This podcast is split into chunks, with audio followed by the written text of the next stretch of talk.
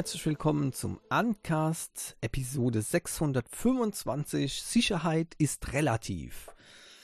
Ja, ich glaube, den Titel hatte ich schon mal, oder? Kann es sein? Irgendwie kommt er mir so bekannt vor. Würde mich nicht wundern. Aber pff, ich habe nach 624 Folgen irgendwie ein bisschen auch den Überblick verloren und ich recherchiere nicht immer, welche Titel ich hatte. Ähm, von daher, ja, okay. Wenn es so ist, dann okay, egal. Ist ja die Episode 625, ist immer eine schöne Nummer davor und äh, ja, vielleicht schaffe ich irgendwann mal die, die Titel überhaupt ab. Ja. Meistens ist es sowieso nur äh, ein Quatsch, ein lustiger Quatsch, sonst nichts. Ne? Naja. Ja, Sicherheitsupdates äh, für das OnePlus Nord 2 äh, ist jetzt angekommen bei mir. Das wollte ich euch kurz sagen, weil ich schimpf ja schon seit geraumer Zeit. Ja, deswegen und jetzt ist es also endlich da. Ähm, aber das ist noch nicht das Android 12.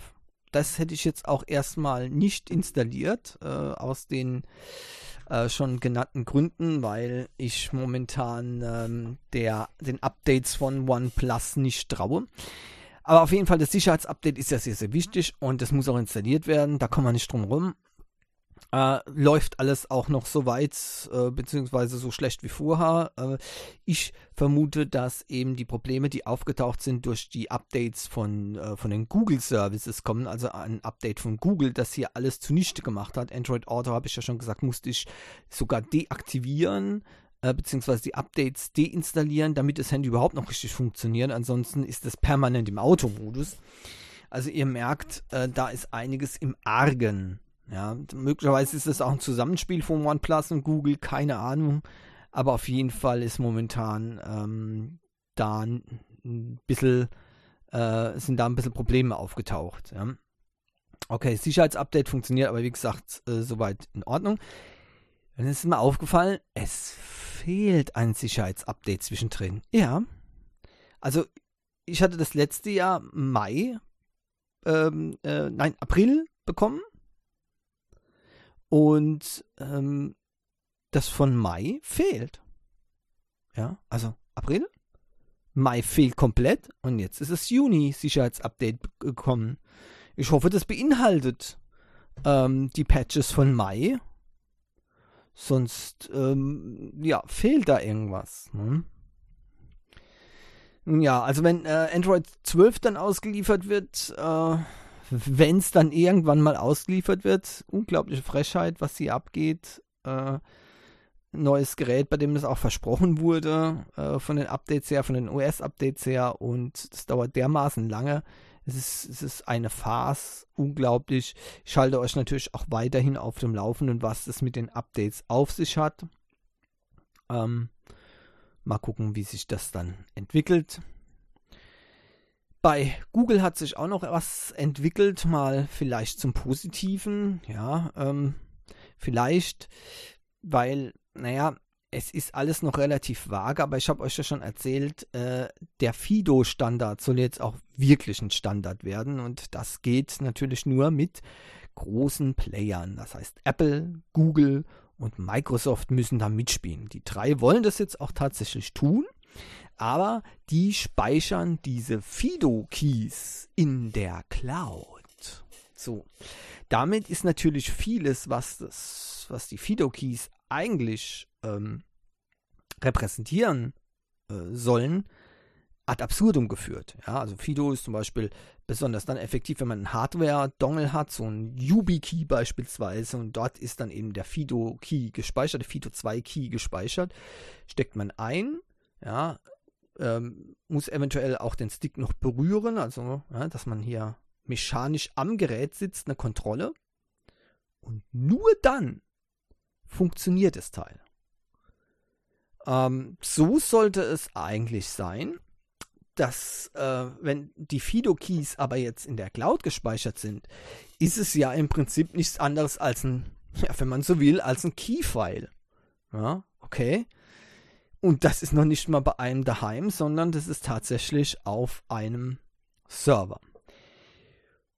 Apple hat relativ früh gesagt, die verschlüsseln das Ende zu Ende, so dass zumindest ähm, die Firma so nicht drankommt. Google hat es zuerst verneint und hat gesagt, nein, das wird nicht Ende zu Ende verschlüsselt, das wäre nicht im Interesse des Kunden.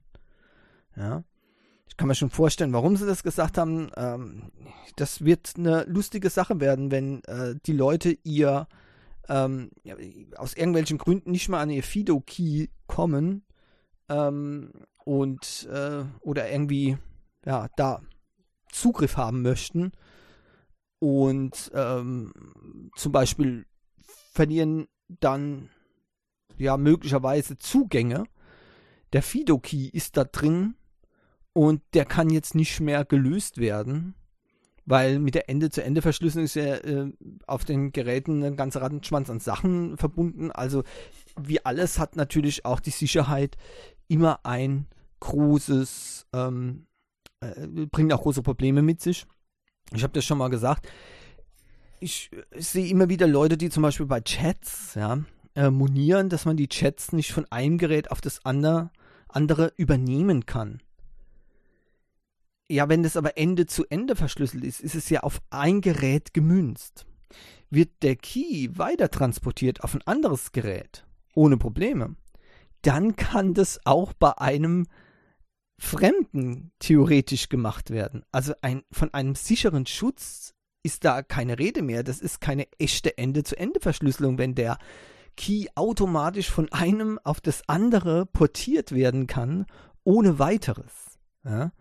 Ähm, da gibt es verschiedene Lösungen dazu, wie es dann eben sicher gemacht werden kann. Aber äh, so ganz einfach, ähm, ja, neues Handy einrichten und dort müssen dann die Nachrichten sein. So einfach kann das nicht gehen, wenn die Übertragung sicher sein soll. Ja, es verstehen aber viele Leute nicht, auch wollen es nicht verstehen, dass eben Sicherheit auch bedeutet mehr Arbeit. Oder einige Leute ähm, sagen vielleicht, nein, dann will ich lieber keine Sicherheit und äh, äh, ja, möchten dann noch nicht mal ein, ein Two-Factor-Authentification haben. Ne? Heftig. Aber da kann man nichts machen, so ist es nun mal. Ähm, und Google hat wohl da Angst, dass die dann mit äh, Millionen von Anfragen äh, attackiert werden. Und genau das wird auch passieren. Ähm, wenn sich das System dann etabliert hat, dann werden die Leute ähm, dauernd den Zugriff verlieren auf die Fido-Keys oder äh, aus irgendeinem anderen Grund eben die Fido-Keys nicht mehr nutzen können. Und dann wird es für Google eben äh, ohne Ende-zu-Ende-Verschlüsselung nicht mehr möglich sein, irgendetwas zu tun. Dann wird es einfach nur noch heißen können, ja, tut mir leid, Pech gehabt, geht nicht. Ist zu sicher, geht nicht. Und das ist übel. Die Leute erwarten nämlich äh, dann, wenn sie auf einmal wirklich ein Problem haben, dann muss alles funktionieren. Dann muss das Unmögliche möglich gemacht werden. Dann muss auf einmal ein Passwort wiederhergestellt werden, das sie vergessen haben. Ne? Weil es geht ja nicht, sie haben hier, hier einen Account, der ist ultra wichtig. Ne? Ja, wenn es so ein ultra wichtiger Account wäre, dann könnte man sich vielleicht auch das Passwort ganz ultra wichtig ähm, irgendwie auf dem Passwort-Manager speichern oder auf Blatt Papier, ganz offline, ja, irgendwo, ne? Ähm, also, man ja nur, wenn das so wichtig ist, dann könnte man sich ja auch mal Gedanken machen, äh, was passiert, wenn man das Passwort vergisst und Vorkehrungen treffen, dass man das eben nicht vergisst, ja. So ist es nun mal. Und äh, nun ja, das Problem ist eben, dass äh, Google seine Kunden kennt und die wissen, das wird der arme Support. Der arme Support, der wird wirklich äh, geflutet werden ja, mit Anfragen. Aber jetzt haben sie es eingesehen und haben tatsächlich gesagt, nee, also ähm, wir machen da dasselbe wie Apple, ähm, wir machen Ende-zu-Ende-Verschlüsselung. Offenbar ist, ist Google dann doch noch bewusst geworden, äh, dass das wirklich nicht geht. Also man kann seine Fido-Keys nicht ohne Ende-zu-Ende-Verschlüsselung irgendwo ablegen in die Cloud. Das ist, äh, ich meine, das, da wäre ein normales Passwort sicherer, finde ich. Ja. Und genau das eben ähm, ist, äh, ist eine Schwierigkeit. Überhaupt wird noch das ganze System noch sehr interessant sein. Ich befürchte, ich habe die Investition in die YubiKeys zu früh getätigt, weil ich habe so das Gefühl, niemand spricht mehr davon, als ob die YubiKeys außen vor gelassen werden. Wenn natürlich, wenn natürlich Google ähm, hier äh, die Option bietet, statt ähm, des Fido-Passwort äh, ähm, in der Cloud zu speichern, dies auch eben, wie es jetzt auch äh, geht, äh, hier mit einem Fido-Key äh, nutzt, ja, dann wäre das ja super cool. Ja, dann heißt, dann brauche ich nur durch den Fido-Key einzustecken, könnte mich damit dann einloggen. Das wäre eine coole Sache.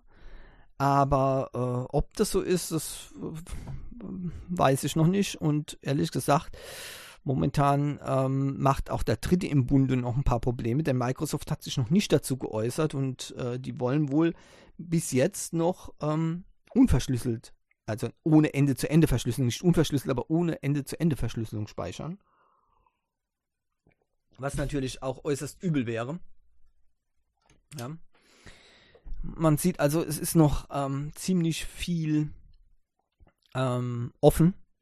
Und jetzt muss man gucken, äh, wie die sich einigen und äh, ich hoffe, wie gesagt, dass solche ähm, Sonderfunktionen es noch gibt. Schon kann ich meinen YubiKey-Ball in die Tonne kloppen, weil ähm, der Fido-Standard hat sich wohl entschieden, auf die großen zu setzen und ähm, eben dies auch in der Cloud zu speichern, ähm, weil eben die gesehen haben, okay, also die wenigsten Leute machen das. Ja. Wenn das als Option allerdings implementiert würde, YubiKey, dann könnten die Leute wählen, äh, welche Sicherheitsstufe sie wollen. Das heißt, ähm, ja, mir egal, ich will Komfort. Ähm, ich speichere die äh, bei Google, ähm, Apple oder bei Microsoft und logge mich dann äh, mit diesen Diensten überall ein. Ähm, das ist ein bisschen anders, wie das jetzt ähm, äh, so vonstatten geht, aber es ist jetzt ein bisschen zu umfangreich. Ähm, und äh, die Leute, die dann eben sagen, nö, ich habe keinen Bock, meinen Fido-Schlüssel äh, ähm, in die Cloud zu legen, ich möchte das nach wie vor über, ich möchte das über meinen YubiKey machen, dann wäre das eigentlich äh, nicht viel Aufwand, das so zu machen. Die Frage ist, ob es eben die Firmen dann zulassen oder nicht. Ähm, Google Hangouts ähm, wird im November 2022 jetzt tatsächlich und permanent äh, abgeschaltet. Ähm, das ist ja schon fast ein Running Gag. Ja? Also wie oft habe ich das schon gesagt? Und de facto ist Google Hangouts natürlich tot, töter als tot. Ja? Aber es gibt immer noch Leute, die haben das tatsächlich auf ihrem Smartphone drauf und haben da Konversationen gespeichert. Ähm, alle, die das haben, ähm, eine kleine Warnung. Äh, ihr müsst es bis November äh, sichern, äh, denn dann wird äh, alles verschwinden. Äh, ob die App automatisch deinstalliert wird, weiß ich nicht genau. Auf jeden Fall wird es keinen Zugriff mehr geben auf die in der Cloud gespeicherten Nachrichten und dort werden die gespeichert. Das heißt, ihr müsst die per Google Takeout sichern und ähm, dann auf eure Platte oder auf euer Smartphone übertragen. Ähm, von dort können sie nicht direkt mit Hangouts genutzt werden, aber man kann ähm, mit entsprechenden Tools dann ähm, diese Dateien durchforsten und die Nachrichten gehen dann zumindest mal nicht verloren. Bei Bildern bin ich mir nicht ganz so sicher. Äh, also im Takeout sind die drin, soweit ich das weiß. Ja. Ansonsten ähm, ist dann eben komplett Tuck, Lichter aus. Äh, braucht man eigentlich nicht traurig zu sein. Ich sage das schon seit Jahren. Ich meine, Google hat sich hier wirklich sehr viel Zeit gelassen und damit auch sich natürlich dem Gelächter preisgegeben und auch seine eigenen Dienste torpediert. Äh, ich habe gleich von Anfang an gesagt, wenn an dem Tag, als Ello herausgekommen ist, Hangouts abgeschaltet worden wäre, äh, beziehungsweise Hangouts wie damals bei Google Talk, das automatisch mit einem Update von Hangouts aus Hangouts wird äh, Allo, dann hätte das funktioniert.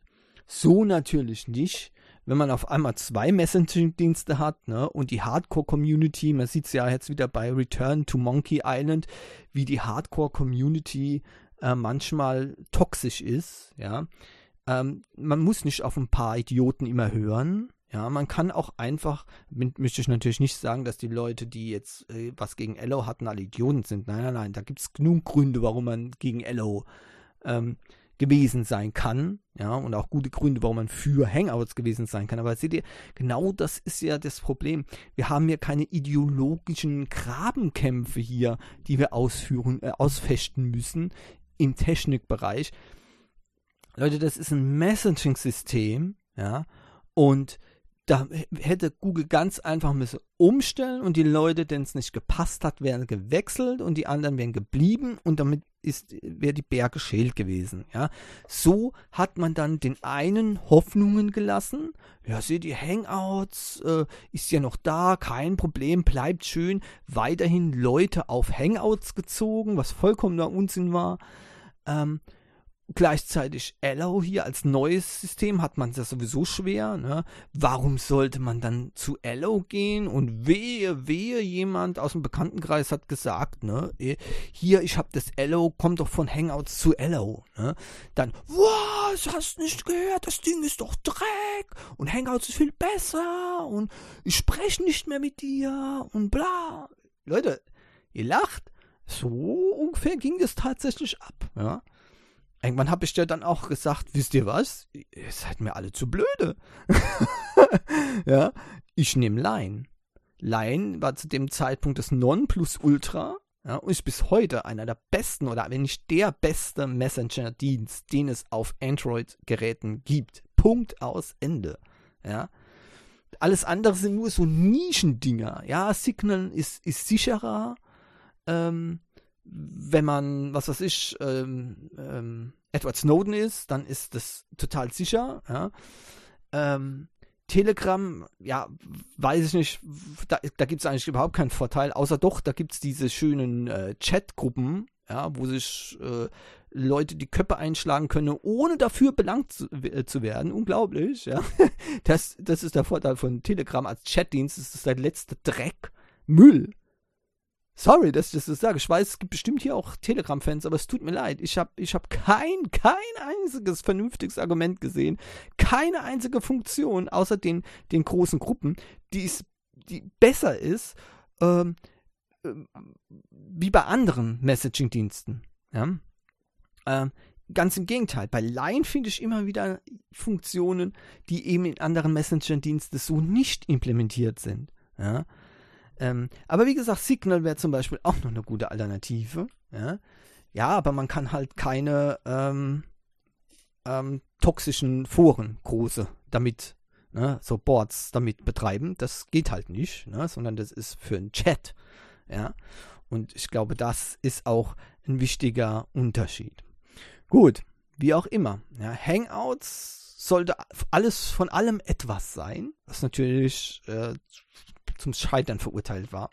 Damals war eigentlich Hangouts, als es rauskam, gar nicht so schlecht und hätte Google beharrlich auf dieses Pferd gesetzt und weiterentwickelt und auch die G-Talk-Schnittstelle weiter äh, ähm, gefüttert, ja, dann hätte man sogar ein XMPP-Dienst gehabt, der weltweit verbreitet worden wäre. Und ehrlich gesagt, XMPP kann so beliebig erweitert werden. Ja, also ich sage nur Ende-zu-Ende-Verschlüsselung. XMPP OTR, das gab es schon bevor die großen äh, äh, angeblich sicheren Messaging-Systeme auf den Markt kamen. Da gab es das schon. Ja. Aber nein, es muss ja immer ähm, wieder was Neues sein, was anderes sein und äh, ich weiß nicht, wie viele Abteilungen bei Google momentan Chat-Applikationen entwickelt haben und entwickeln wollen. Keine Ahnung, so viele verschiedene Messaging-Dienste, die es gibt, ist für mich einfach, es ist einfach absolut lächerlich. Ich habe vor kurzem ja mal so einen Überblick, äh, falls man davon einem Überblick überhaupt sprechen kann, äh, mal ähm, äh, euch erzählt. Da hat meine Webseite gute Recherche betrieben. Ja, also es ist einfach äh, grandios, katastrophal, was hier die äh, Google Abteilungen da machen, wenn es an den Chat geht. Ja, und Google Hangouts ähm, war dann eigentlich schon vor Jahren tot. Ja, das hat jeder gewusst. Aber man hat vor der eigenen Community mal wieder Angst gehabt, ne? vor, der, vor der bösen Hardcore-Community. Nicht, dass einem passiert wie Ron Gilbert, ne? Und der dann auch persönlich angefeindet wird, ja, weil der Grafikstil nicht der, der Hardcore ewig gestrigen Community passt. Ja? Unglaublich. Ähm, und ähm, nur so ein großes Unternehmen wie Google sollte eben hier auch mal äh, Fakten schaffen, denn was sie damit jetzt gemacht haben, sie haben sich total aus dem Messaging-Business rausgeschossen. Ja, und setzten jetzt irgendwie auf RCS und Google Meet. Und äh, beides ist so, so, naja, RCS, weiß nicht, also beides ist eigentlich eine Nische. Ja, ACS ist, ich weiß auch nicht, das ist gar nichts. Das ist weder eine SMS noch ist ein vernünftiges Messaging-Dienst, weil auch da hat man gepennt. Das hat man schon von Anfang an, als RCS bei Google umgesetzt wurde, es, äh, einfach umleiten können, wenn das Gegenüber kein RCS hat, aber ein Android-Phone mit Google Messages, dann schicke die Nachricht über den Google-Server. Ende hat er kein ähm, Google-Gerät, also kein äh, RCS mit äh, Google Messages, schicke sie als SMS, als ganz normale SMS. So. Bam. Oder bei Bilder MMS noch. So. Das wäre es gewesen. Aber nein, es hat gedauert und gedauert und gedauert, bis dann endlich mal für ein paar Leute so ein Chat-Server verfügbar war, äh, ich weiß noch mittlerweile, ob das, ob das momentan geht. Keine Ahnung. Also wenn ich ich habe Android Messages dann auch runtergeschmissen und schreibe jetzt die Nachrichten über Signal, weil da ist es nämlich genau so. Entweder derjenige hat Signal, dann geht es über Signal, oder derjenige hat kein Signal, dann geht es über SMS. So, ganz einfach. Ähm, und das war ja auch das Erfolgsrezept von, ähm, von Apple. Du schreibst eine Nachricht, fertig. Ja, du schreibst eine Nachricht. So. Worüber das läuft, ist doch vollkommen irrelevant, erstmal. Ne? Naja. Gut, wie auch immer, ähm, Messaging-Dienst, ähm, da hat Google halt jetzt ähm, abgeschlossen wohl und Google Hangouts ebenfalls ab November 2022 komplett unbenutzbar, unbrauchbar, funktioniert nicht mehr und euer Chat äh, eure Chatverläufe müsst ihr vorher sichern, sonst sind sie weg. Okay, also ähm, weiter geht's mit dem ähm, ROG Phone 6. Das wird sehr interessant werden. Ähm, dieses ausgezeichnete äh, oder ausgewiesene Gaming Phone von Asus ähm, soll am 5. Juli, also morgen erscheinen, ist ja ganz klar, dass es natürlich ein Tag nach dem Uncast erscheint. ich glaube, ich müsste mal den Montag wissen. Das, nee. ähm, gut, und ähm, das äh, könnte ein sehr interessantes Gerät werden für die Leute, die eben auf ähm, Gaming, sagen wir mal, den Fokus legen, denn das Gerät hat Schultertasten oben. Ähm, das hat eine eingebaute, sehr gute Kühlung. Das Design gefällt mir übrigens sehr, sehr gut. Da gibt es jetzt hier ein Rendering davon und da muss ich schon sagen, das sieht sehr, sehr schön aus. Ähm, das sieht hier so aus, als ob man das öffnen könnte. Oh, das ist eine Lüfteröffnung. Ich glaube eher, das ist eine Lüfteröffnung. Hat ein, auf der Rückseite ein, äh, ein, naja, LCD kann man nicht sagen, aber ein LED-Panel integriert, wo man, wo also so Grafiken ähm, gezeigt werden können. Ich vermute mal, dass das auch dann äh, farbige ähm, sind, dass es RGB-LEDs sind. Sehr viele. Also man kann da schon ähm, schöne Grafiken darstellen hinten und damit natürlich auch sein Gerät ähm, personalisieren. Sein, äh, sein Logo oder sein Gamertag beispielsweise hinten drauf äh, machen. Das ist eine richtig coole Sache. Und äh, vom Design her auch mal was Neues. Ähm, wunderbar. Äh, wie gesagt, dieser ähm, Active Cooler, der da drin ist, also äh, ich vermute mal, dass es eine äh, wieder so eine Mischung zwischen ähm, Luft- und Wasserkühlung ist. Ähm, wird in einem richtig äh, geschützten rundrum äh, Gehäuse untergebracht. Ja, schwierig auszudrücken. Und ähm, ja, erwartet wird, dass hier ein Snapdragon 8 Gen 1 Plus oder Snapdragon 8 Plus Gen 1 drin ist. Gut, bei diesem umfangreichen Kühlsystem bleibt zu hoffen, dass dieser Snapdragon nicht, äh, äh, nicht wie üblich ähm, dann gleich heruntertaktet und ihr von dem, von dem Power-Prozessor nichts mehr habt, sondern nur noch ein billiger Midrange-Prozessor drin habt, sozusagen. Ähm, wie gesagt, die Kühlung wird da sicherlich das verhindern, dass das permanent passiert. Ähm, dafür ja, wird es vielleicht auch mal hochdrehen vom Lüfter her. Ähm, außerdem gibt es noch äh, Aufsätze darauf, ähm, um weiter die ähm, Kühlung zu verbessern. Das AMOLED-Display soll 165 ähm, Hertz Refresh-Rate haben, das ist dann natürlich sehr hoch. Äh, Frage ist, wie viele Games das unterstützen, wahrscheinlich keins. Ähm, 6000 mAh Akku ist ganz gut, das muss man sagen. Braucht man allerdings auch, denn nichts braucht mehr Saft als Games. Also das ist immer wieder faszinierend, wie das die Akkus herunterzieht. Ähm, Pokémon Go ist ja schon mittlerweile schon relativ stromsparend im Vergleich zu Sachen wie äh, Nino Kuni beispielsweise, das RPG, das ja mal hier auch App der Woche war. Das saugt den Akku leer. Also in ein paar Stunden ist das Ding leer und Wahnsinn. Irre. Wo, wo, wo, normalerweise bis zu zwei Tage der Akku bei mir hält. Ein paar Stunden ist der leer gefegt. Entsprechend ist natürlich sogar beim äh, MediaTek 1200 eine Wärmeentwicklung spürbar. Nicht schlimm, aber man merkt es halt ähm, nicht auszudenken, was da mit dem Snapdragon 8 Gen 1 passiert. Äh, ohne aktive Kühlung ähm, wird das Teil ja irgendwann dann, wie gesagt, so weit runtertacken, dass Nino Kuni nur noch eine Dia-Show ist. Der Hammer. Okay, also, ähm, RG Gamerphone, ich glaube, den Titel Gamerphone wird es einfahren, definitiv.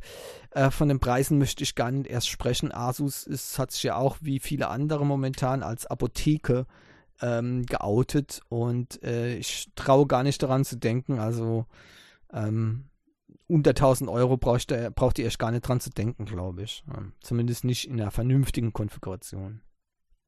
Naja. Huami hat ja eine neue äh, T-Rex Smartwatch herausgebracht. Ihr kennt vielleicht noch T-Rex, die erste, die hatte ich euch da mal vorgestellt. Und äh, die gefällt mir ja sehr, sehr gut, vor allem weil die eben auch auf Outdoor gemünzt ist, so wie die G-Shock.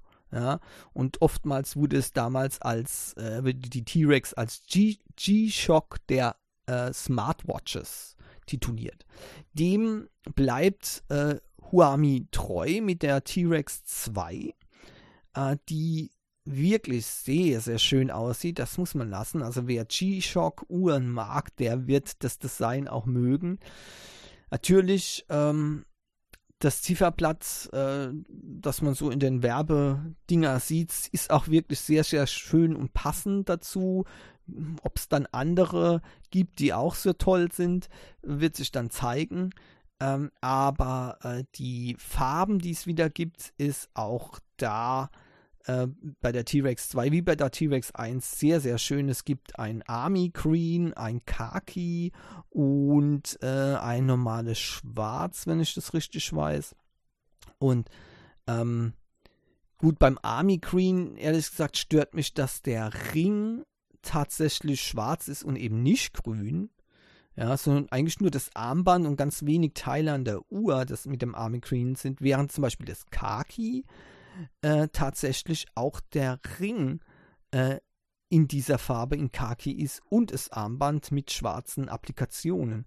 Also da würde ich trotzdem, dass ich normalerweise das Olivgrün, das Army Green viel, viel, viel hübscher finde als ein Kaki, würde ich dann doch lieber diese Uhr in Kaki nehmen, weil ähm, ja, von der Army Green Version ist eigentlich an der Uhr fast nichts Army Green. Das finde ich ein bisschen blöd. Also der Ring, der hätte auf jeden Fall in Army Green sein müssen. Aber gut. Von daher, ähm, ja, wie gesagt, die Designs äh, waren bei der T-Rex immer sehr, sehr gut, meiner Meinung nach. Aber natürlich auch die ähm, Robustheit war da im Mittelpunkt, wie ich schon gesagt habe. 10 ATM Wasserdichtheit ja, das ist sehr gut. Minus 30 Grad bis plus 70 Grad ist das Einsatzgebiet. Und da sieht man eben, dass die Smartwatch tatsächlich auf harten Einsatz ausgelegt ist.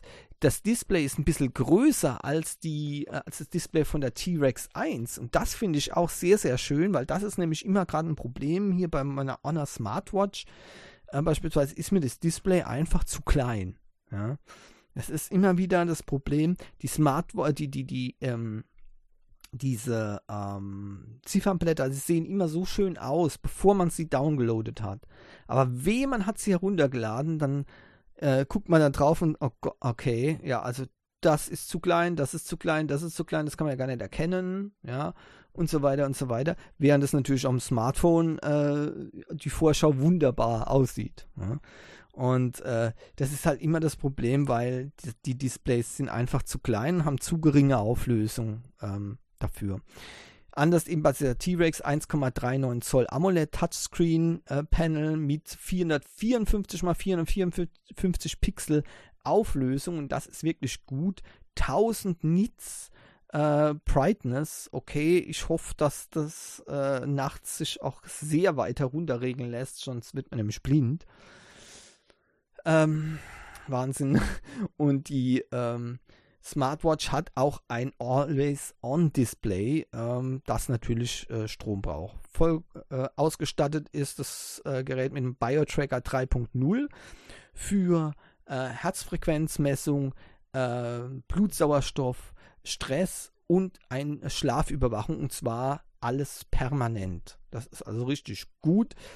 Ähm, 150 Sportarten kann man da einstellen. Die wichtigsten sind natürlich nicht dabei, wie zum Beispiel Geocaching. Ne? Du, man also Sportart einstellen kann, aber Wandern ist auch dabei, aber kein Geocaching. Ja, nimmt man halt Wandern, ne? wenn es halt sein muss. Zehn Tage äh, Standby bei, äh, nicht Standby, zehn Tage Benutzung bei äh, stärkeren Aufgaben. Ja, also wenn man schon wirklich auch massiv das Teil nutzt mit entsprechenden Funktionen. 24 Tage bei typischer Benutzung. Das ist cool. Ähm, und ähm, ich denke, äh, das wäre äh, auch zu erreichen.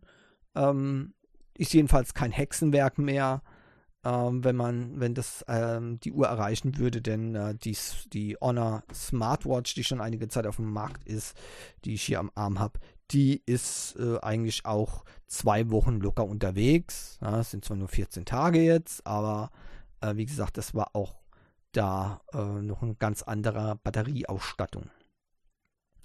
Dann äh, hat das Teil äh, ein verbessertes GPS gegenüber der T-Rex 1.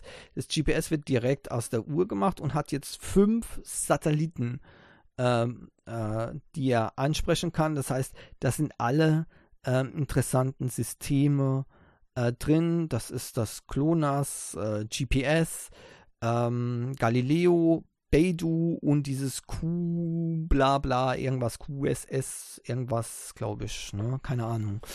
Also alles da, äh, das drin, das heißt, man kann jeden Satellit damit abfangen, kommt damit eben ganz gut zu Rande. Also vor allem Galileo ist sehr, sehr wichtig, weil es im Vergleich zu GPS so viel genauer ist. So unglaublich viel genauer. Zentimeter genau. GPS ist dagegen, ja, naja, gut, ist ja auch schon ähm, Technik von vorgestern, während Galileo eben ganz, ganz neu ist.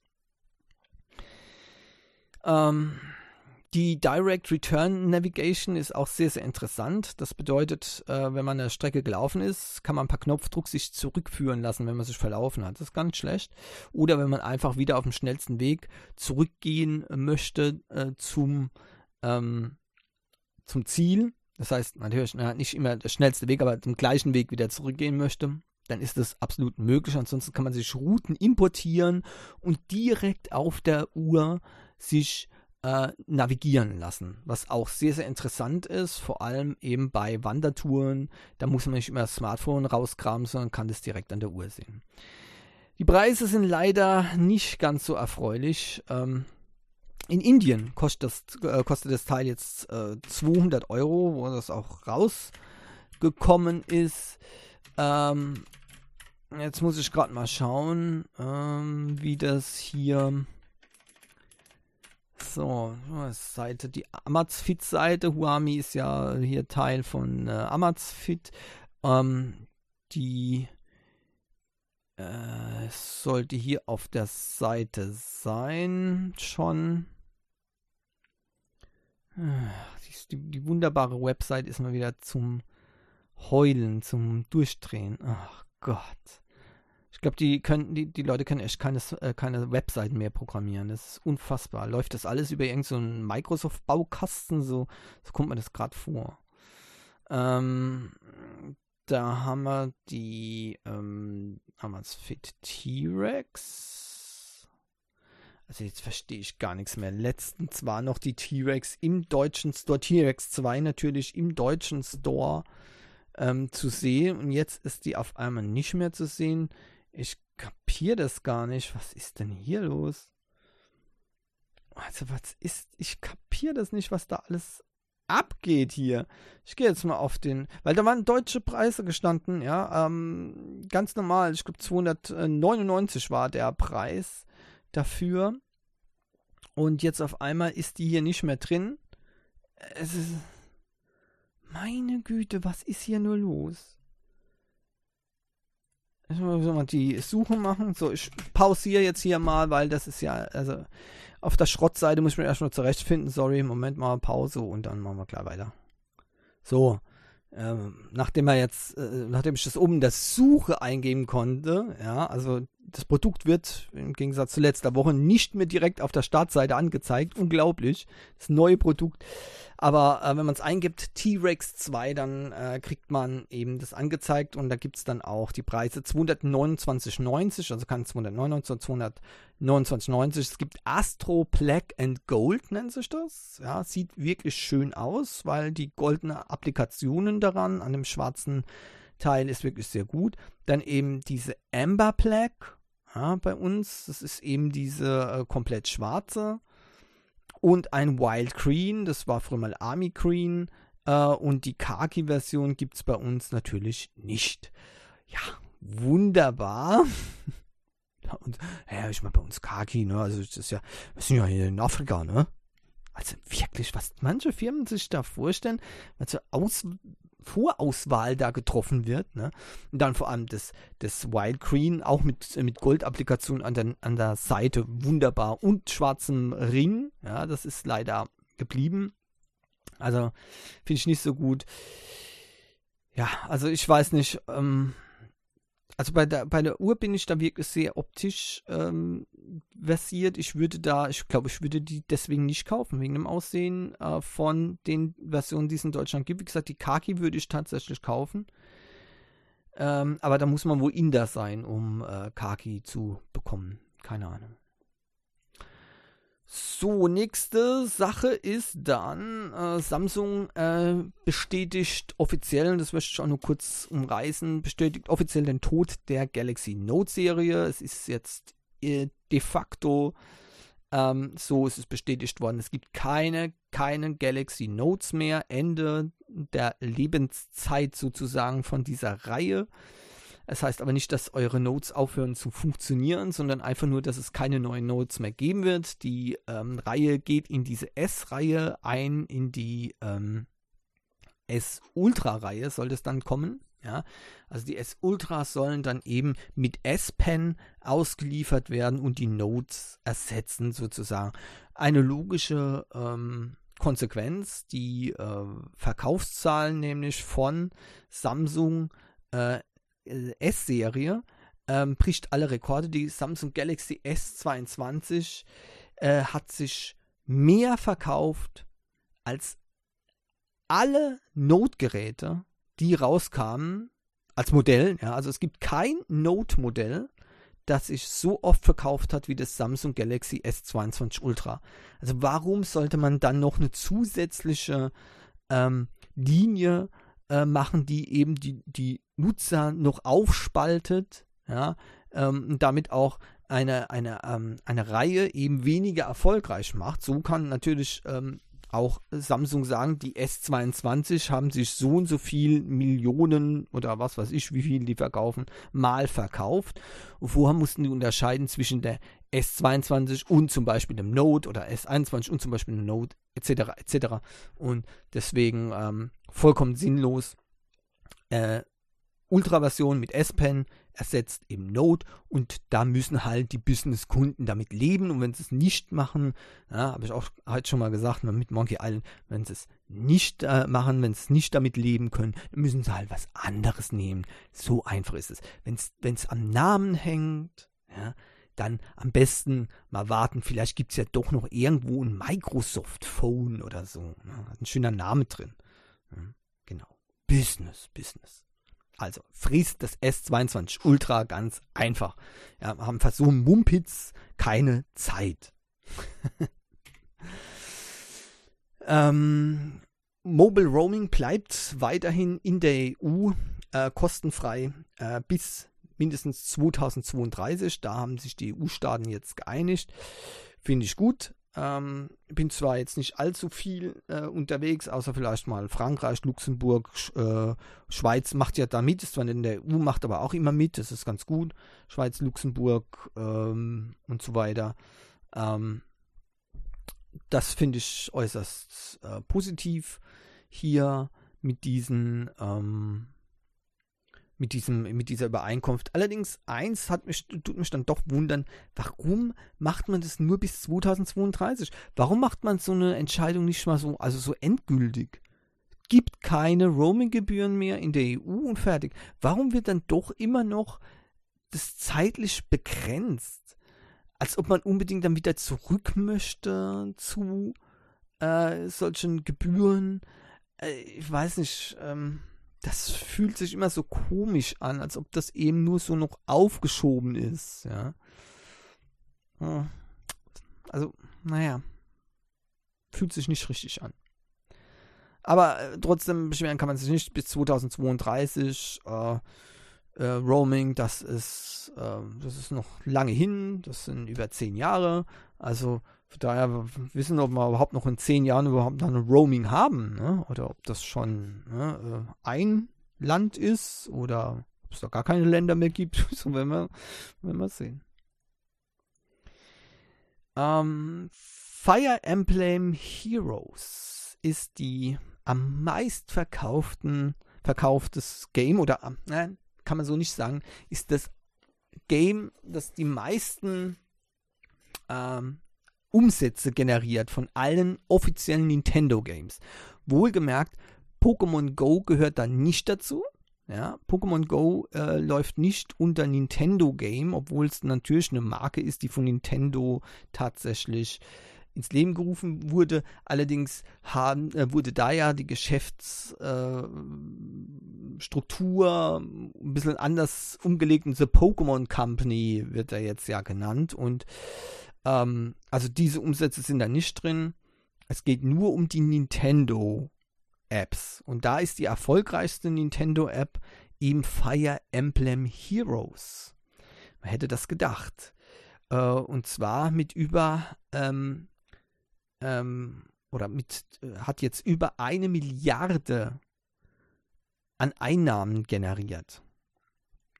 Und äh, Zweiter mit ziemlich großem Abstand, nämlich mit, mit 282 Millionen. Stell dir schon mal vor, zu einer Milliarde. Und das nächste Game, 282 Millionen, Mario Kart Tour. 282 Millionen ebenfalls für Animal Crossing Pocket Camp. 168 Millionen von Tragelia Lost. Nur 87 Millionen Super Mario Run und 14 Millionen Dr. Mario World. Also, das sind schon große Unterschiede.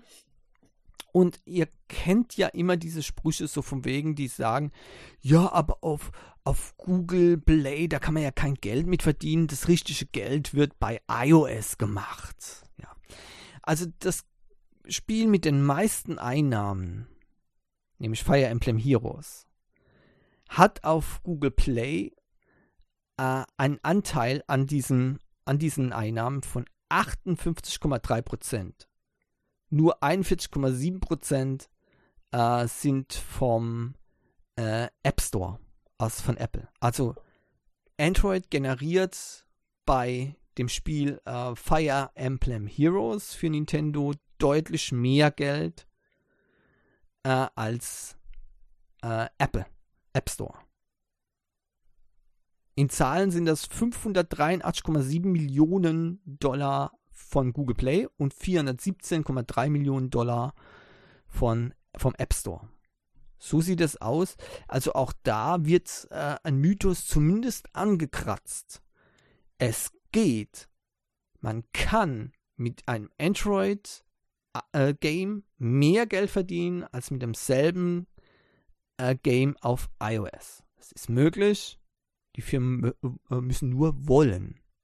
Das ist eigentlich alles.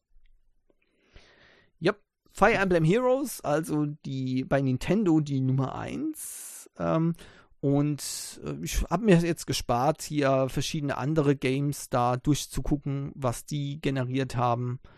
Äh, ja, die Infos sind schwierig zu bekommen und man weiß auch nie genau, wie sicher diese Informationen dann auch wirklich sind. Nur eins kann ich euch sagen, äh, Pokémon Go beispielsweise hat mit einem Jahr mehr, also die sind im, im äh, Juni ähm, 2016 ist Pokémon Go erschienen, ja. In der Zeit fünf bis zu bis zum Juli 2021, also dieses äh, dieses Jahr bis jetzt ist noch nicht drin, also ein Jahr fehlt jetzt hier, ja. Also von 2016 bis Juli 2021 hat Pokémon Go 5 Milliarden Dollar an Einnahmen generiert. Also fünfmal so viel wie das erfolgreichste Nintendo Game Fire Emblem Heroes. Also um das in Relation zu setzen, das ist schon der Wahnsinn. Ja, jetzt muss ich mal gucken, bis wohin das hier gerechnet wurde. Denn es könnte fast schon ein direkter Vergleich sein, weil wie gesagt, da fehlt ja jetzt ein Jahr Einnahmen ja, bei Pokémon Go. Und das hier ist äh, von 2017, dann ist es gestartet, ähm, bis ähm, Quartal 1,22. Ja, also fast der gleiche Zeitraum und ähm, fünfmal mehr an Einnahmen. 5 Milliarden Dollar. Ist dann das der Wahnsinn, oder? So sieht's aus. Und nach wie vor ungebrochen. Übrigens, äh, wer es wissen will, ähm, es hat ja immer geheißen am Anfang, ja, das wird so eine Eintagsfliege, danach werden die Leute kaum noch Geld dafür ausgeben. Ja, von wegen das erfolgreichste.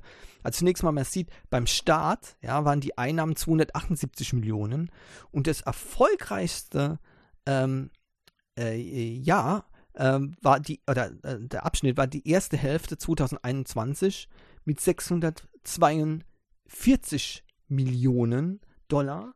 Das heißt, die Umsätze bei Pokémon Go sind seit dem Start permanent angestiegen. Permanent gestiegen. Und zwar richtig massiv teilweise. Das er, die erste Hälfte 2021 war astronomisch vom, vom Zuwachs her. 34% Zuwachs schon auf dem hohen Niveau für eine App. Unglaublich. Also ich, ich weiß gar nicht, Gibt es überhaupt eine App, die mehr Geld einspielt als Pokémon Go? Ich kann mir es kaum vorstellen im Play Store. Alright, aber damit möchte ich es auch jetzt bei diesem Thema mal bewenden, bewenden lassen, ähm, weil eigentlich sollten uns ja die Umsätze egal sein. Das ist was, wo die Firmenbosse sich dann freuen können und äh, ja, dann, was weiß ich, Partys oder Incentives veranstalten können. Ja, ähm, ja also das ist ja ist ja immer so schön, wenn, wenn man viel, viel Geld hat, ne, dann gibt man es natürlich den Mitarbeitern zurück. Außer man ist Fahrer von Lieferando, dann darf man nicht auf die Party. Ne? Die, die werden ausgesperrt, unglaublich. Egal. Redmi K50i 5G wird äh, ist oder ist unmittelbar vor dem Marktstart und es gibt jetzt schon einen Überblick, was man erwarten kann. Ähm, sind immer noch ähm, also Rumors, ja, also keine festen Daten. Offenbar gibt es hier äh, Versionen mit 6 GB, 128 GB Storage sowie 8 GB und 128 äh, GB Storage in Blau, äh, Schwarz und Silber. Sowie in schönes Hellblau auch noch. Das ist wirklich sehr, sehr interessant. Äh, und ein Astro Boy, äh, eine Astro Boy Version. Die wird sicherlich noch ein bisschen was mehr kosten, aber toll. Äh, es wird ein 6,6 Zoll oder soll ein 6,6 Zoll IPS-Display haben, LCD, Full HD Plus Auflösung, 144 Hertz Refresh Rate, ein schöner, ähm, ja, Prä-Flaggschiff. Dimensity 8100 Chipsatz. Ja, also das ist schon kein Midrange mehr, das ist schon im Flaggschiff-Bereich, zwar nicht so wie der Dimensity 9000, aber knapp drunter, irre. Und eben, wie gesagt, äh, bis zu 8 GB äh, RAM. Ähm, da muten die 128 GB Storage schon ziemlich wenig an. Ich hoffe, dass da auch noch eine ähm, Micro-SD-Karte eingesetzt werden kann. Ähm, das K50i 5G soll auch eine 5000 mAh Akku haben und äh, 67 Watt Fast Charging. Ähm, eine 16 Megapixel äh, Front-Facing-Kamera, 64 Megapixel Haupt, 8 Megapixel Ultraweitwinkel und 2 Megapixel Tiefenkamera ähm, mit drin. Also das typische, ähm, naja, sagen wir, günstige Array an Kameras äh, muss nicht unbedingt schlecht sein, aber es haut einem auch nicht vom Stuhl. Aber ich glaube, ähm, da ist das Gerät auch nicht dafür gemacht. Das K50 wird, ist eins von den Midrange-Geräten, die ich, die ich eben auch noch ähm, ja, empfinde, dass es auf jeden Fall erwähnenswert ist, weil es dann doch eben ähm, von der ähm, von der Ausstattung und dem erwarteten Preis, der steht zwar hier nicht fest, aber vom erwarteten Preis her wahrscheinlich sehr, sehr interessant sein wird. Ich würde mal sagen, so unter 400 Euro wird das Teil auf jeden Fall kosten. Samsung, äh, Moment, das hatten wir schon. OnePlus 10 RT ist aufgetaucht in Indien. Ähm, ja, der Wahnsinn geht weiter bei Plus. Jetzt gibt, äh, bei OnePlus. Jetzt gibt es noch ein 10 RT.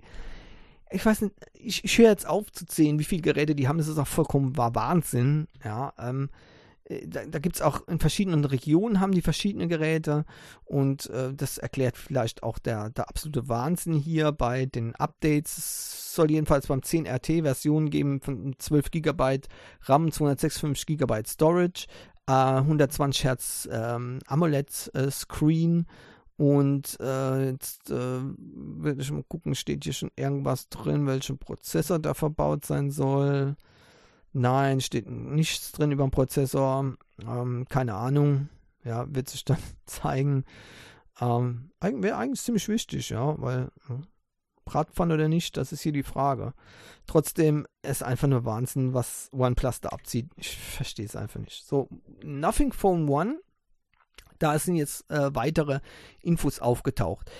Wie ich erwartet habe, wird der Preis zwischen äh, 400 Dollar und 450 Dollar liegen, zumindest wenn ihr in Indien wohnt. Ja, also so langsam habe ich wirklich, so langsam werde ich echt sauer. Ja?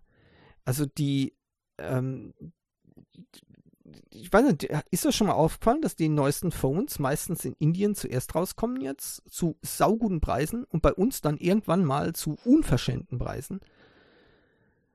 Äh, also, wow. Ich meine, gut, wir haben es uns äh, teilweise selbst zuzuschreiben. Ich habe vor Jahren, ich, seit Jahren warne ich schon davor, äh, diese, diese äh, Technikfeindlichkeit hier bei uns aufzugeben. Irgendwann haben die Firmen einfach keinen Bock mehr, bei uns das Neueste zu veröffentlichen und zu guten Preisen, weil sie denken, ja, und dann kriegen wir sowieso nur Schelte, Kritik äh, ungerechtfertigte, ja, und äh, was weiß ich, dann kommen noch welche, sagen, weil 5G integriert ist und uns fällt der Himmel vom Kopf. Also langsam haben die Firmen dann auch die Schnauze voll und veröffentlichen dann die Sachen äh, in den fortschrittlichen Ländern und anscheinend ist Indien momentan fortschrittlicher als Europa äh, bei den ganzen Neuveröffentlichungen, äh, ähm, jedenfalls technologiefreundlicher. Und äh, äh, von daher kann ich es auch irgendwann mal verstehen, ja. Trotzdem ärgert es mich immer wieder, ähm, dass das hier so ähm, abläuft. Ähm, ja, und dann gab es auch tatsächlich ein, ein Leak, äh, die Preise für Europa, deswegen äh, sage ich es auch gerade, äh, die haben wir nämlich auch schon gesehen, äh, und zwar Amazon hat die ge geleakt. Ähm, da kostet die kleine Version 8 GB RAM, 128 GB Storage 469 Euro und die ähm, große Version mit 12, 12 ähm, äh, GB RAM und 256 GB Storage für 549,99, also 550 Euro. Und damit ist natürlich das Gerät bei uns, also wenn es bei uns 399 gewesen wäre, wäre das eingetreten, was ich gesagt habe, der Carl Pay-Effekt, ja, genial. So tritt der Carl Pay-Effekt natürlich nicht ein ja, weil für 549 Euro kriegt man bessere Geräte. Denn jetzt ist auch äh, sicher, äh, welcher Prozessor da drin verbaut wird. Es ist nicht wie äh, vermutet der 870er, sondern es ist der Snapdragon 778G Plus, also ein älteres Modell. Ja, allerdings mit dem Plus-Emblem versehen. Und äh, ja, damit ähm, ist es natürlich auch nicht so leistungsfähig wie mit dem äh, ursprünglich gedachten Prozessor. Ist das ein großes Ding?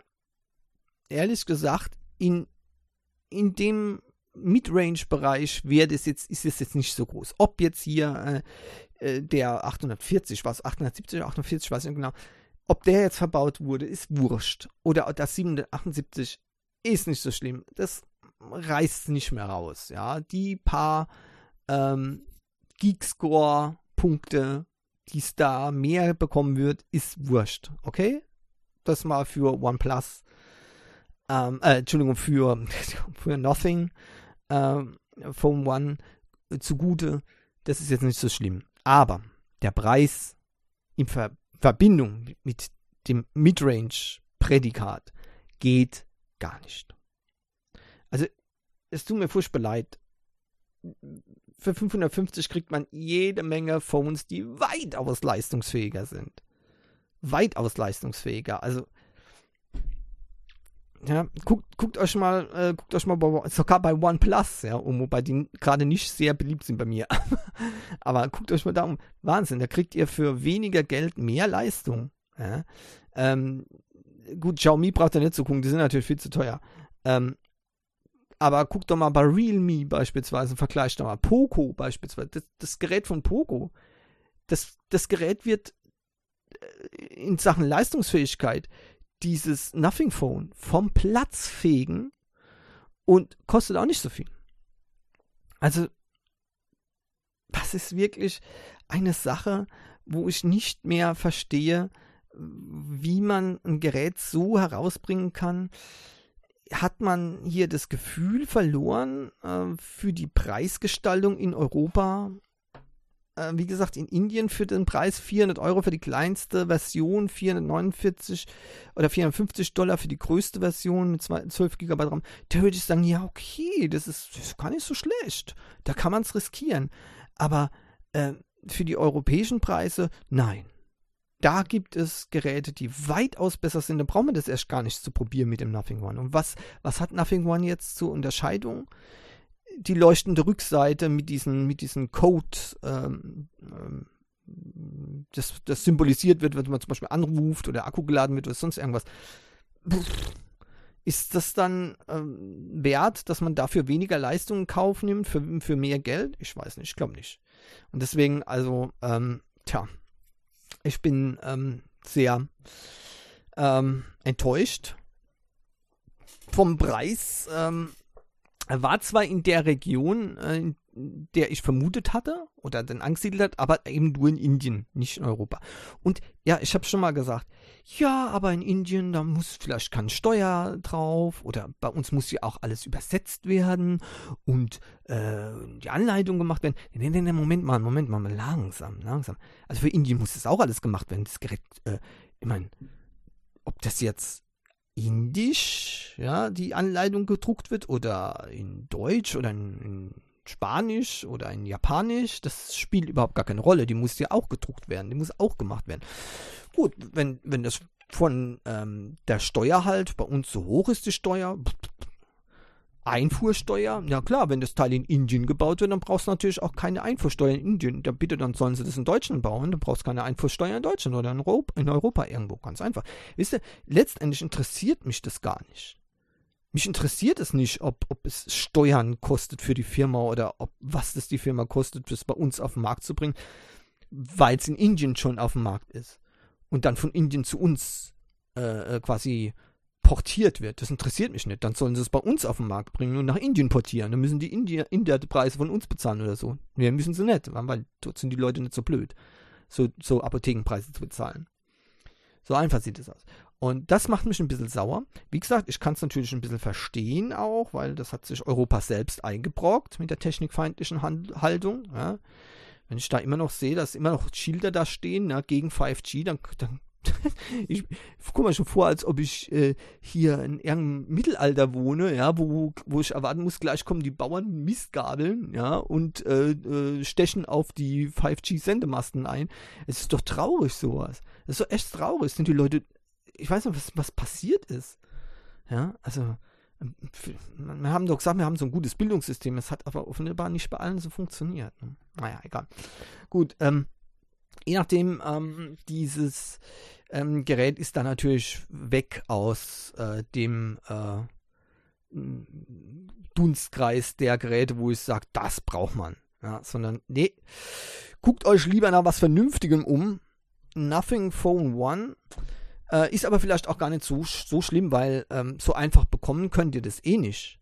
Äh, das geht nur per Einladung. Von daher stellt sich für viele das Problem sowieso nicht, ob sie sich eins kaufen wollen oder nicht, sondern eher, hm, ob sie sich auch eins kaufen könnten oder nicht.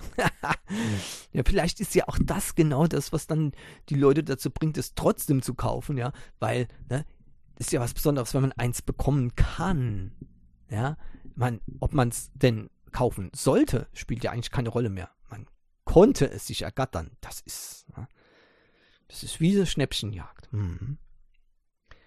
Xiaomi 12S Ultra kommt raus und da ist jetzt einiges äh, vorgestellt worden. Ja, sehr gut. Die Daten sind quasi raus. Bei GSM Arena ist alles aufgetaucht. 50,3 Megapixel Kamera mit einem mit dem neuen Sony 1 Inch IMX 989 Sensor, der erste 1 Zoll Sensor für eine Smartphone-Kamera und damit natürlich ähm, auch, so hofft man, sehr hohe Lichtausbeute ja, und äh, natürlich eine hohe Bildqualität. Bin mal gespannt. Zusammen mit der Leica-Optik dürfte das auch ähm, gelingen, gute Bilder zu schießen. Also ich bin mehr als positiv gestimmt, dass das Teil einer der besten äh, Kamerasmartphones äh, sein wird. Ähm, alles andere wär, äh, wäre sehr enttäuschend und unwahrscheinlich. Ja. Uh, und uh, natürlich gibt es noch zwei weitere Kameras uh, hinten. Ja, eine 48 Megapixel Sony-Kamera ähm, und ähm, Moment mal und eine Ultraweitwinkelkamera genau ähm, mit äh, Makro-Funktion äh, auch zusätzlich noch. Äh, Autofokus und Makrofunktion ähm, und eine äh, Telefotokamera mit 120 mm Periskop. Ähm, leider steht da die auf die die ähm, die ähm, Vergrößerungsstufe nicht dabei, ist mir jetzt so blöd, das auszurechnen. Ähm, und äh, man kann hier mit dem Gerät auch HEIF in 8-Bit, äh, auch in 10-Bit DNG RAW-Files nutzen. Also das wird ein Kamera-Wahnsinn werden, denke ich. Und äh, da kriegt Sony äh, große Konkurrenz. Äh, ja, ich wage ja kaum nach einem Preis zu gucken, deswegen weiter 6,73 Zoll äh, Super AMOLED Screen mit einer atemberaubenden Auflösung von 3200 x 1440 Bildpunkte Auflösung. 120 Hertz Bildwiederholfrequenz möglich. 4860 mAh Akku. Ähm, und äh, was gibt's? Ja, genau, hier die Versionen. Es gibt Versionen ähm, bis 512 GB Storage ähm, und 12 GB RAM. Also natürlich wird es auch Versionen geben, 8 GB RAM und 256 GB Storage. Äh, ja, doch, 100, äh, 256 GB. So, so, wie ich das sehe, gibt es keine 128 GB mehr, was sehr äh, gut ist, denn man sollte jetzt endlich aufhören mit 128 und als Minimum 256 ähm, nehmen oder sehen. Äh, vor allem bei den High-End-Modellen, weil Leute, es ist 2022, also 256 GB sind weg. Ja wenn man es vernünftig nutzt. ja, ja, ja, ich weiß, es gibt da Diskussionen drüber, genau. Aber, ähm, tja, 4K-Videos, sag's immer wieder, mal in Urlaub gefahren, 4K-Videos aufgenommen und dann ein paar Tagen festgestellt, verdammt, ich habe keinen Speicher mehr, was sag ich jetzt mit dem Mist? Ne, zur Zellzimmer mal 200 äh, Gigabyte schnell hochgeladen ne, oder, 100, oder 100 Gigabyte an Fotos hochgeladen. Da weiß man dann, dass man das nicht nochmal machen möchte. So, ähm, dann haben wir ja, ein Liquid Cooling System ist da integriert. Ähm, das wird es auch brauchen, denn in dem Gerät ist auch ein Snapdragon äh, ähm, 8 Plus Gen 1 drin. Also Snapdragon 8 Plus Gen 1, die verbesserte Version von Snapdragon 8 Gen 1 natürlich. Aber äh, wie gesagt, da ist die Flüssigkeitskühlung mehr als angebracht. Äh, vielleicht kann man es dann auch benutzen, ohne dass es eben sich runterregelt und ohne dass man damit auch äh, Spiegeleier braten kann. 225 äh, Gramm ist dann doch schon relativ schwer. IP68 wasser- und staubdicht. Ähm, also geschützt ist es auch einigermaßen, zumindest mal gegen Staub und Wasser. Ich finde es gar nicht so schlecht. Ja, äh, Preise, ja, jetzt ich gehe mal hier die große Version an, wobei ich hier nur die äh, chinesischen Preise, Preise habe, die muss ich jetzt mal umrechnen. Moment. Ja, der chinesische Preis wäre ja traumhaft gut. Ja? Ähm, und zwar wäre das äh, etwa ähm, 945 Euro. Ja. Das, das wäre gut, aber ich glaube, die Preise in Europa werden noch nicht mal annähernd äh, die sein. Ja? Also da bin ich ziemlich sicher. Ja. Was genau das sind, weiß man jetzt noch, natürlich noch nicht, äh, weil auch das Gerät kommt natürlich nicht zuerst in Europa raus, sondern erstmal in China. Mal gucken, ja, wie das wird.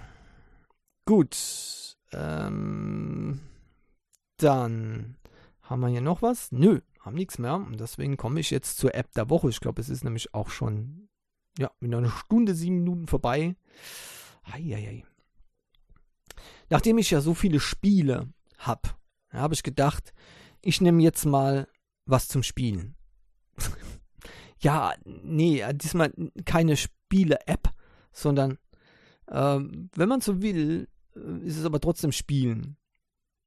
Äh, jetzt, jetzt hoffentlich habe ich jetzt nichts Schlimmes gesagt und, und die Hardcore-Lego-Community ähm, möchte jetzt nicht meine virtuelle Steinigung einläuten, ja, weil ich gesagt habe, das wäre Spielen. Ja, ist natürlich ernsthaftes Bauen und Konstruieren mit Lego-Steinen. Ja, das ist die Lego Bauanleitungen App. Also Lego Bauanleitungen heißt die App. Und in dieser App findet man wirklich unglaublich viele genaue Anleitungen, um ein, um ähm, bestimmte Objekte zu bauen mit Legosteinen. Also so richtig, man kriegt die Anleitung, wie man aus einzelnen Legosteinen bestimmte Sachen bauen kann. Und zwar auch in einer wunderbaren 3D-Ansicht. Dass es so eine App überhaupt gibt, muss ich ganz ehrlich sagen, hat mich schon gewundert. Denn hier sind Sachen drin, ähm, die auch ähm, zum Beispiel Disney-Figuren beinhalten äh, und viele andere Franchises. ähm, da, zum Beispiel Super Mario, ja, dass da überhaupt die Erlaubnis erteilt wurde dazu, hängt wohl damit zusammen, dass Lego von all diesen Produkten natürlich die offiz offiziellen Lizenzen für diese Bausätze äh, gekauft haben. Aber hier hat man natürlich die Möglichkeit, durch die genaue Anleitung auch äh, die Teile zusammenzusetzen mit den herkömmlichen Lego-Bausteinen. Ja, empfiehlt sich natürlich klar äh, zur Komplementierung die Bausätze zu haben, das ist ganz klar, ist auch dafür ausgelegt, aber man sieht die einzelnen Teile, ja, äh, und es gibt auch so mehr allgemeine Sachen. Also zum Beispiel kann man hier, äh, ihr werdet es nicht glauben, ein komplettes Piratenschiff mit einer kleinen Insel zusammenbauen. Und natürlich, äh, weil ja Monkey Island, Return to Monkey Island bald rauskommt, äh, ist das natürlich äh, phänomenal gut. Also ich bin begeistert. Diese App ist richtig gut. Allerdings, ähm, auch wenn die App natürlich kostenlos ist, äh, wenn man diese Sachen nachbauen möchte, ich sag's euch gleich, dann muss man in die Tasche greifen. Ja, das ist ganz klar. Denn ob ihr euch jetzt den einzelnen Bausatz holt oder die Lego-Steine ähm, und das dann probiert mit denen nachzubauen, es wird teuer. Ich weiß nicht genau, ob Lego schon immer so teuer war. Ich habe das ja viele Jahre jetzt aus den Augen verloren, aber ich wollte mir letztens, weil das irgendwie kommt es immer häufiger auf und ich hatte da ein paar Ideen mit, mit das ich durch, übrigens durch den äh, Smartphone-Halter vom OnePlus Pac-Man Edition, äh, OnePlus Nord 2 Pac-Man Edition bekommen habe. Der ist nämlich aus so Lego-ähnlichen Steinen aufgebaut, ja. Uh, und das ist ein Handyhalter. Und da habe ich natürlich total geniale Ideen gehabt. Ne? Uh, vom Computer-Stand, uh, ja, um eben die Luftzirkulation zu verbessern, bis zu was weiß ich alles. Ne? Smartphone, Holder, Auto, äh, Halterung, ja, alles Mögliche, wunderbar. Hätte auch alles bestimmt funktioniert. Nur dann habe ich geguckt, was so ein, so ein Satz an Lego-Steinen kostet. Ich habe nur noch mit dem Kopf geschüttelt.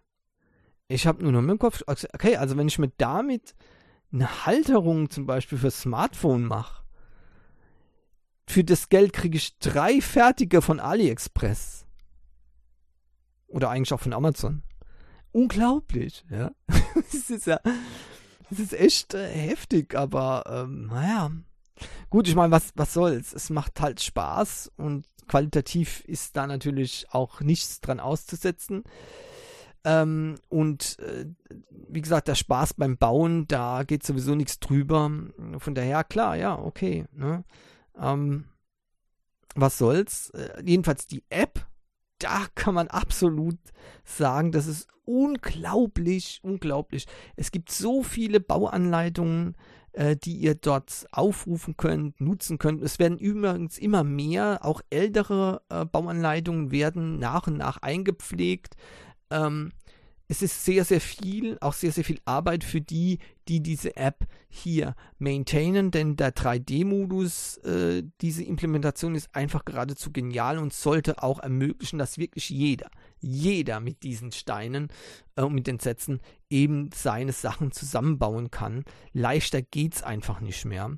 Äh, man kann es allerdings auch ohne 3D-Modus ähm, äh, hier äh, die Anleitung angucken um, äh, also sozusagen als PDF-Datei, ja, so richtig, ja, und auch ausdrucken, wenn einem das lieber ist. Das finde ich eigentlich auch ganz äh, cool, wenn jetzt jemand sagt, nee, ich möchte mit dem Smartphone 3D-Ansicht rum hantieren, sondern ich möchte lieber ein bisschen, ähm, ähm, ja, mehr, mehr challenging, ja, also, ja, und ähm, dann drucke ich mir das nur aus und probiere es so hinzukriegen. Ne? Also so eine Herausforderung, ja, das zusammenzubauen. Ja, natürlich geht also alles wunderbar. Aber wie gesagt, diese, diese, mich hat sehr beeindruckt, dass man hier ganze Piratenschiffe hier sich zusammenbauen kann mit diesen, mit dieser Anleitung und ähm, also das Nachbauen. Ich finde es wirklich faszinierend. Und deswegen war das, als ich das gesehen habe, für mich ganz, ganz klar sofort App der Woche. Ist übrigens offiziell von Lego. Es ist nichts ähm, von einer Third Party oder irgendwas äh, nicht lizenziertes, sondern es ist die offizielle Lego Bauanleitung App von Lego Systems AS. und ähm, kostenlos im Play Store, äh, um eure unendliche Zeit zu vernichten. Ähm, Gibt es nichts Besseres. Und ähm, tja, um euer Geldbeutel zu strapazieren, um dann die entsprechenden Teile zu bauen. Aber, man, was soll, was soll's? Man gönnt sich ja sonst nichts. Lego Bauanleitung im Play Store. Und damit sind wir am Ende für diese Woche vom Uncast. Wie immer findet ihr die Links und weitere Informationen zu der Sendung in den Show Notes. Und die Show Notes wiederum findet ihr irgendwo in eurem Podcast-Player zum Herunterklappen. Natürlich ganz, ganz wichtig heute wieder die, die entsprechenden äh, Links zu den äh, äh, Phones äh, mit den technischen Daten und wie immer natürlich auch die App der Woche extrem wichtig. Ne? Ja. Gut. Damit danke ich euch, dass ihr zugehört habt und ich wünsche euch wie immer auch eine schöne Woche. Bleibt gesund, haltet kleingrün Antennen steif und hoffentlich bis nächste Woche. Tschüss.